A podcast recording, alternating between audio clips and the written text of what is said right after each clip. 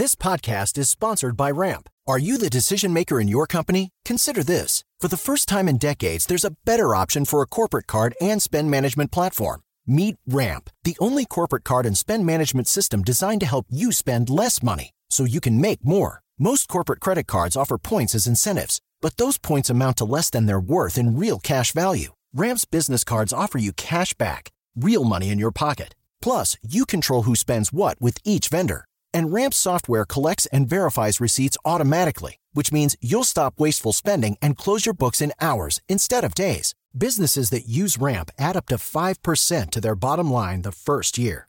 If you're a decision maker, adding Ramp could be one of the best decisions you've ever made. And now get $250 when you join Ramp for free. Just go to ramp.com slash easy. Ramp.com slash easy. R-A-M-P.com slash easy. Cards issued by Sutton Bank and Celtic Bank members of DIC terms and conditions apply. Papo com o Anjo. Cansou do seu trabalho? Quer abrir uma empresa? Quer abrir um negócio? Quer empreender? Você tem que aprender primeiro. Não saia por aí desenvolvendo essas coisas sem estudar como tudo funciona. Eu te ensino passo a passo no curso Empreendedorismo 4.0.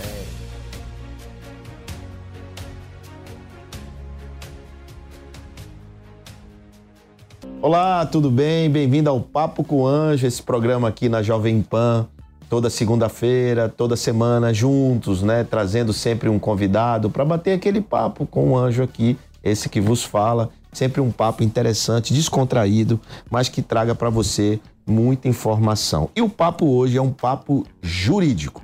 Se você tiver dúvidas sobre contrato, modelo de negócio, estruturação empresarial e por aí vai, fica aqui porque tem muita coisa para te ensinar hoje. E quem vai bater esse papo com o anjo jurídico é meu querido Antônio Patrus. Fala aí, João, tudo bem? É, Patrus, bom demais.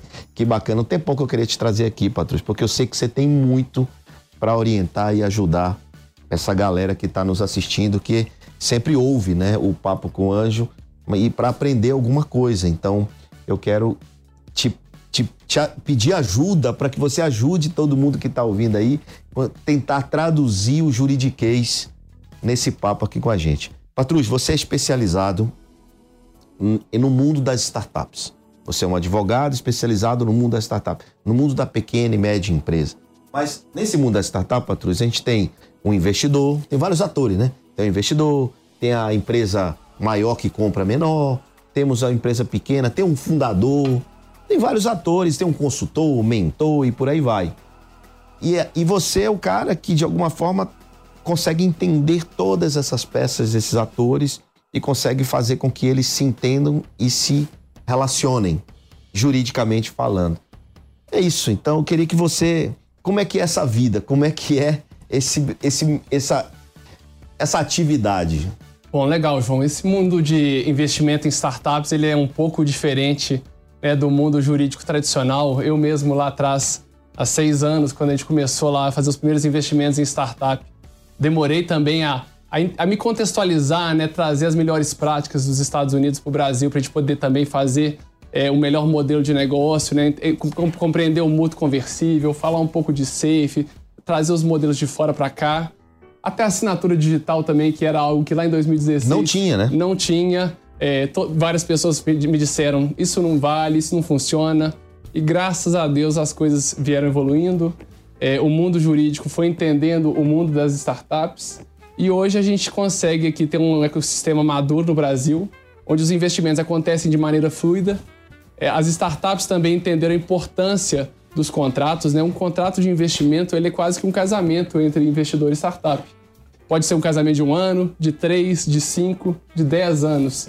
Então é muito importante esse primeiro momento, onde a gente escreve, né? onde as expectativas são colocadas, são escritas, onde cada um diz o que quer, registra o que quer, para que lá na frente, né, no momento que for ter uma nova rodada de investimento ou mesmo um exit, que as partes possam ali, se precisarem, é, lembrarem, se lembrarem, se recordarem do que combinaram para que aquele momento flua de uma maneira bem natural, né, João? Contrato sempre é importante ser feito, mesmo que você não vá precisar dele nunca, né? Ah, Patrus, você hoje é também diretor na Bossa Nova, diretor administrativo, financeiro, jurídico, né? Você é um cara que dá um suporte incrível lá na Bossa Nova. Mas antes de chegar lá, o que, é que você fazia, cidadão? Então, né, antes da Bossa Nova, eu era um advogado tradicional. É um, voltando um pouco antes, né, a é. gente também, é, eu tinha uma empresa de importação junto com a família, né? Era, era uma empresa atacadista do ramo de tecidos. A gente importava da Turquia, da China, da Índia. Ou seja, nada a ver com nada. Nada a ver com nada, mas me ajudou demais, né? Porque aí no momento Deu uma base, faz... uma base importante. Exatamente. Empreender no Brasil né, é, um, é, um, é um desafio. E eu tive essa experiência, fundei uma empresa, estruturei essa empresa, deu certo, deu errado. Quebrou? Não quebrou. Não quebrou porque não Então precisa... quebrou, não aprendeu.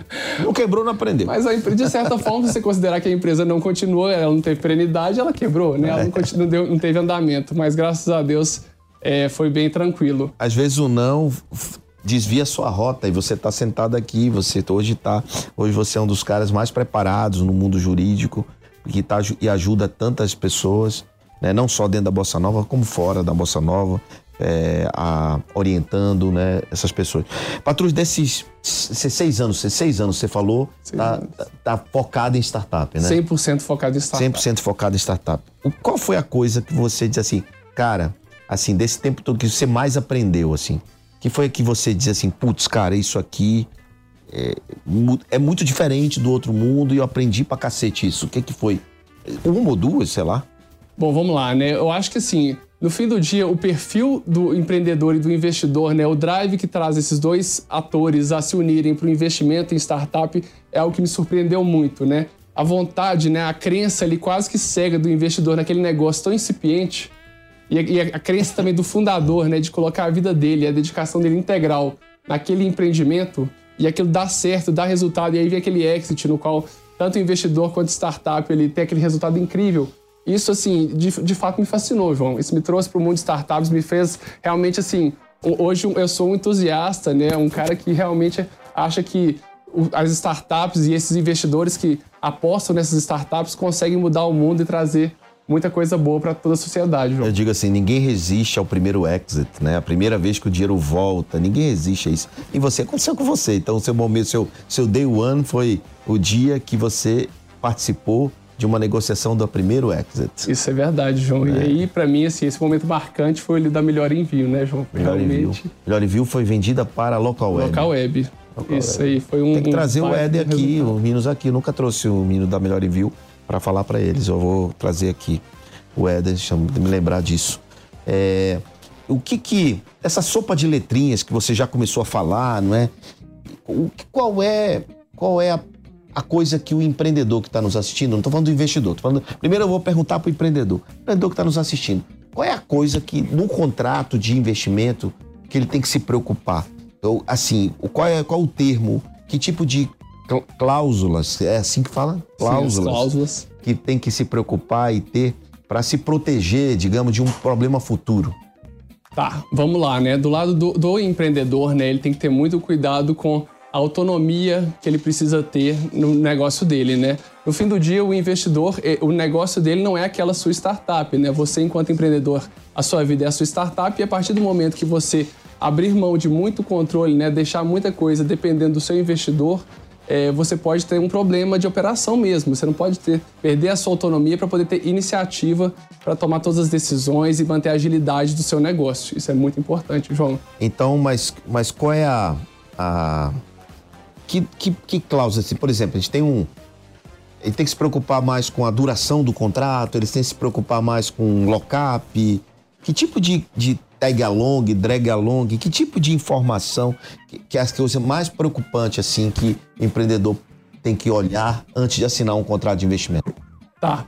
É, então tem várias cláusulas que são padrão nesse tipo de contrato de investimento, né? Você começa ali é, com o valor do investimento que é feito e o prazo de duração e também o valuation, né? Então qual que é o percentual de participação que, que o investidor vai ter na sua startup. É muito importante falar do mútuo conversível, né, do contrato de investimento conversível, é, no sentido de que o investidor ele não se torna sócio da sua startup. Então, tanto você quanto ele é, não, não, se tornaram sócios ainda. Né? Existe a expectativa de se tornarem sócios. E aí, nesse contrato, vocês combinam o, como será caso o investidor se torne seu sócio. Então, você vai ter, vai ter um cara ali que tem um contrato, que vai te cobrar algumas coisas, que vai te cobrar informação, que vai querer te ajudar, né? Além do dinheiro, ele também vai te dar ali o smart money, né? Vai, vai te, ajudar, te mentorar, vai Isso te tem que estar conectar. combinado no contrato. Isso é importante também estar combinado no contrato.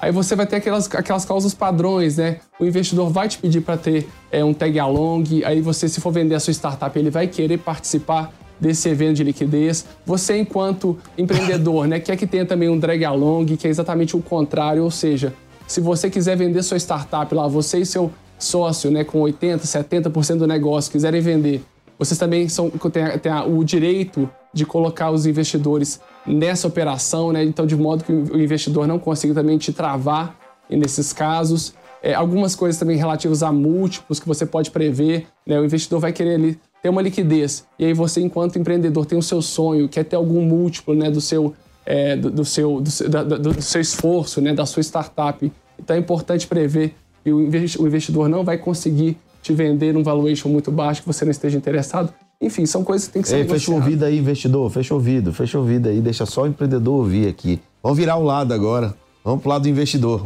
Amigo. o lado do investidor. O que é que o investidor tem que se preocupar quando fizer um contrato com o empreendedor? É exatamente o contrário, né, João? o investidor tem que buscar a liquidez do investimento dele, né? Tem que buscar alguma segurança para o seu capital investido. E aí você tem que ter lá algumas cláusulas previstas, né? Caso você se torne sócio, você pode exigir da startup é, que você se torne um conselheiro, que você indique um diretor, tudo sempre dependendo ali do tanto que você investe, do quão exposto você está àquela startup. E aí você também pode ter o direito de preferência, né? Que é putz, o, o- o empreendedor vai fazer uma nova rodada de investimento. Você lá atrás apostou naquela startup. Por que não você não, por que você não teria o direito é, de preferência numa próxima rodada? Tudo isso são coisas que você registra em contrato para poder ter um maior retorno do seu capital ali na frente, né, João? Algumas pessoas podem não ter entendido, mas você falou que o investidor não entra de sócio. É, ele entra com um contrato de mútuo conversível. O mútuo não é um empréstimo? Né? E por que, que ele não entra de sócio? Bom, isso é mu- muito boa pergunta, João. Inclusive, é, lá, lá no, nosso, no nosso contrato, né, e são as melhores práticas de mercado, é, no fim do dia, o mútuo conversível foi uma adaptação que a gente fez aqui no Brasil. Né? O investidor ele não quer é, que te cobrar um, um empréstimo, né? ele quer se tornar seu sócio ali na frente, caso você der certo e tenha um exit. Então a gente adaptou, né? a gente dá o investimento, a gente faz o investimento para depois ali na frente receber uma participação e depois o- a saída, né? o exit daquela startup. Então ele não entra de sócio. Não entra de sócio e isso é muito importante. Mas por, que ele não entra de sócio? Ele não entra de sócio e aí é, é- é muito importante tanto para proteger o patrimônio é, do investidor, né? Porque aqui existem riscos para o investidor quando ele se torna sócio de uma empresa. Então, com o mútuo, ele se protege, né? ele mantém ali uma camada a mais de isolamento entre ele e algum problema que aquela startup possa ter. E na outra ponta, para o empreendedor também é muito importante para manter a agilidade dele no negócio. Quando você tem um, um sócio, né? Quem tem sócio tem, tem chefe. É. E ali na frente, quando você vai abrir é, qualquer tipo de conta num banco, você vai ter que pedir para o seu sócio uma certa autorização, um documento, um cadastro, e isso vai te travar. Um Você contrato de mútuo, não, né? Mas o contrato de mútuo, Antônio Patrus, ele não é um empréstimo? O nome mútuo não quer dizer isso? que- Quer dizer exatamente isso. Mas a partir do momento que você tira ali do contrato todas aquelas hipóteses de pagamento em dinheiro e coloca hipóteses de pagamento em participação, a essência do mútuo, de certa forma, se perde. Ou, ou seja, você não entra de sócio, mas você faz um mútuo que se converte em ações. No futuro, essa é a paridade, essa é a, a formatação ideal, então. Essa é a formatação ideal. é Porque mais também no. Brasil nós não, até temos uns contratos de participações.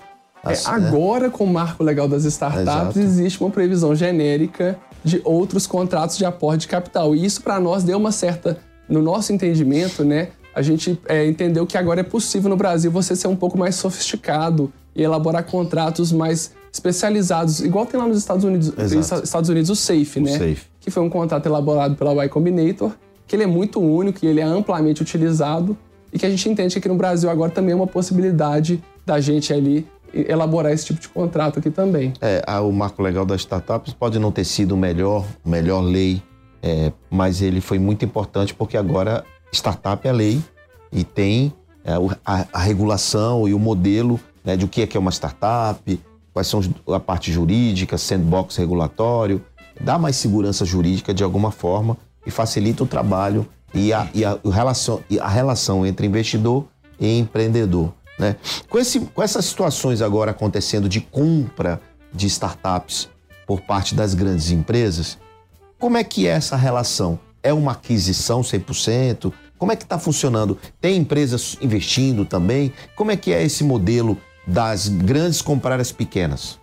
É um, é um movimento muito interessante que a gente está observando, né? Lá na Bossa hoje a gente com 68 exits já registrados no nosso portfólio. Não é 67? Não, já são 68. Está sendo bem contas. ativo. É, Perdi tá, as contas. Todo dia o número muda. E a gente tem observado né, que as empresas, além de também quererem adquirir ali uma nova vertente de negócio, uma nova tecnologia, elas também, elas também fazem a contratação daqueles executivos, né, daqueles fundadores. O famoso acquihire. Acquihire. Acquihire. Exatamente. Então é um movimento muito legal que a gente vê acontecendo nesse país. Tem o seu downside, né? tem o seu ônus, que é o fato das startups não continuarem a caminhada delas, né? elas estão sendo adquiridas ali em valuations antes de, to de se tornarem unicórnios. Uhum. Mas a gente também tem visto alguns unicórnios aqui no Brasil surgindo também, né? Então a gente está ainda aí amadurecendo enquanto ecossistema, né? Entendendo qual que é o perfil desse nosso ecossistema que vem crescendo e trazendo boas startups todos os dias. É, no, fund, no processo de fundraising, de, de, o, no processo da, da, jornada de uma startup, ela pode fazer rodadas de investimento até um, a, um fundo comprar outro, por exemplo, ou um, uma grande empresa fazer aquisição é, dessa empresa no meio do caminho, ou então ela abre a oferta pública lá na frente, num prazo de 10 anos, né? Que é mais ou menos isso. O que, que você acha é como é que nós vamos estar, Patrus, daqui a mais cinco anos? Assim, não estou falando de bossa nova, estou falando de mercado brasileiro, mercado de startups. A gente amadureceu bastante. O, o não é o cenário que você viu quando você começou seis anos atrás, hoje é outro. As coisas aceleraram bastante. E o que, que vai acontecer daqui a cinco anos? Você consegue visualizar isso?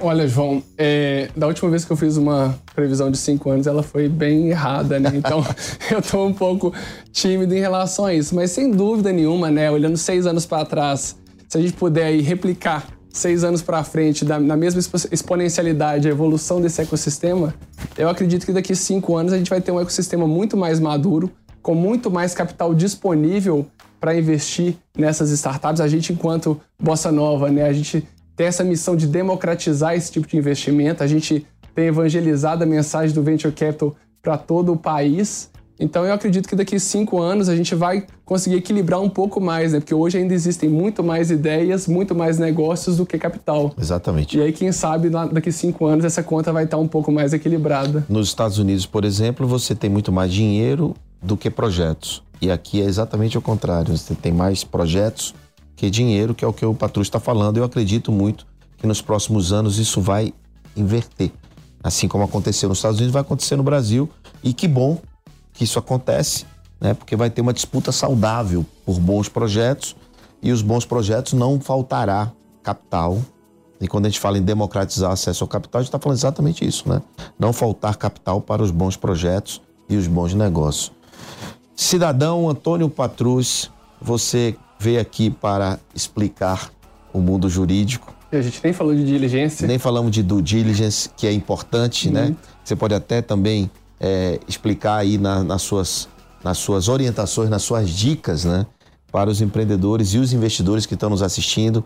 Então, você fala aí de due diligence, me fala mais o que você não lembra agora de falar e no final você deixa uma dica poderosa para quem está nos ouvindo e assistindo. Bom, é, então o, o, processo de investimento em startup ele é composto por três etapas. Né? Ele começa ali com aquela carta de intenções que investidor e startup celebram, né? Aquele papel Boa, de então, pão. Então fala aí esse processo que é importante. Isso é importante. Eles combinam as, as primeiras etapas ali, né? O valuation é dito, é o cheque também é combinado, aqueles direitos mínimos ali que vão estar no contrato de investimento, tudo isso é previsto e também a própria realização da diligência que é a segunda etapa desse, desse processo de investimento. É muito importante ter um time jurídico te assessorando, tanto empreendedor quanto investidor precisam ter um time jurídico qualificado, um time jurídico que entenda desse mercado. Acontece muito lá com a gente, né? Vem um empreendedor, quer receber um investimento e traz um, um parente ou, ou, um advogado que não é da área. Não entende. Não entende. E a gente tem que ter esse processo a mais ali de educar aquele nosso colega de profissão uhum. para que ele entenda e tenha mais segurança para que a insegurança dele não gere problema para o próprio O empreendedor. próprio cliente dele. Exatamente.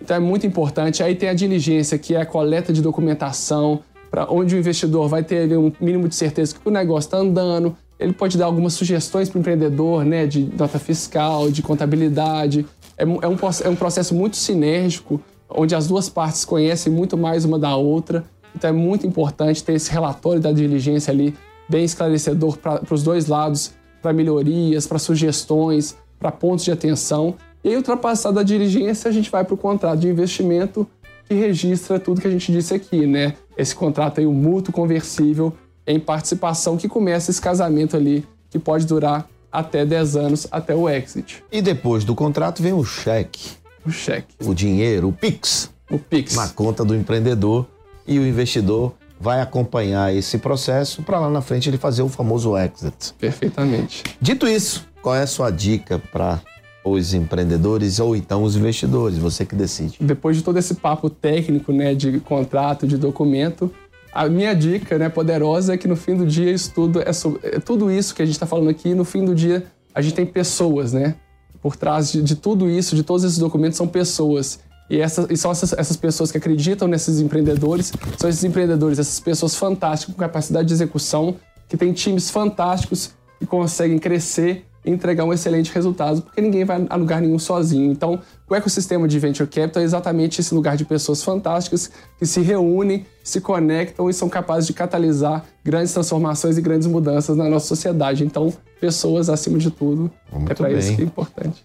Investimos em gente, são CPFs antes do CNPJ, né? Isso aí é o que você sempre fala. Eu né, digo João? que às vezes a gente investe em gente, às vezes não, a gente sempre investe em gente e às vezes a gente desvia das antas, né? Que fica no meio do caminho atrapalhando. Então a gente tem que dar, dar uma desviada, mas hoje vocês tiveram uma aula do Papo com o Anjo, não foi o Papo Jurídico hoje aqui, né? Para vocês, para aumentar o conhecimento, ampliar essas informações, compartilhe esse vídeo com as pessoas que precisam entender e as, as precauções do mundo técnico jurídico, porque não é só receber o cheque, mas como fazer isso de uma forma bem feita. Não é só passar o cheque, mas como fazer isso de uma forma bem feita. Então é isso, Patrulho Cidadão, obrigado. Valeu, João. Muito Bacana obrigado. demais você estar aqui no Papo com o Anjo. E você que assistiu esse episódio, não esquece, semana que vem tem mais um episódio do Papo com o Anjo aqui na Jovem Pan. Valeu! Cansou do seu trabalho? Quer abrir uma empresa? Quer abrir um negócio? Quer empreender? Você tem que aprender primeiro. Não saia por aí desenvolvendo essas coisas sem estudar como tudo funciona. Eu te ensino passo a passo no curso Empreendedorismo 4.0.